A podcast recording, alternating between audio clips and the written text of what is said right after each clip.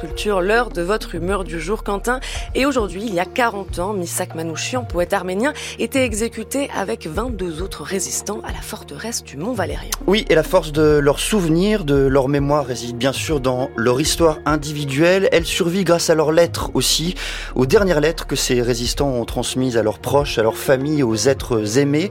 Des textes qui disent leur courage, mais rappellent aussi la foi dans un avenir meilleur et l'engagement pour l'atteindre. Une bande dessinée, documentée et forte, parue aux éditions Dupuis, intitulée Missac, Méliné et le groupe Manouchian, les fusillés de l'affiche rouge, une BD signée Morvan et Tcherkézian rassemble en sa fin des extraits des dernières lettres connues de ces 23.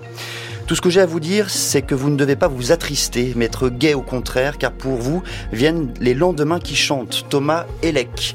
Les derniers trois jours après ma condamnation, j'ai été avec deux jeunes Français et j'ai appris à aimer la France davantage. Quel bon esprit, Salomon Chapira. Je meurs avec la conscience tranquille et avec toute la conviction que demain, tu auras une vie et un avenir plus heureux que ta mère. Golda Banchik. Ma mort n'est pas extraordinaire et il faut que il faut que personne que je me plaigne, car il en tombe des milliers tous les jours sur le front ou autrement. Robert Vitchis. Bonheur à ceux qui vont nous survivre et goûter la douceur de la liberté et de la paix de demain. Misak Manouchian. Je m'étais engagé dans l'armée de la libération et je meurs quand la victoire éclate. Spartaco Fontano. J'ai fait mon devoir envers tous. Je ne regrette rien. Adieu, c'est écrit en majuscule. Nous avons gagné la guerre. Haut les cœurs. Labier Goldberg.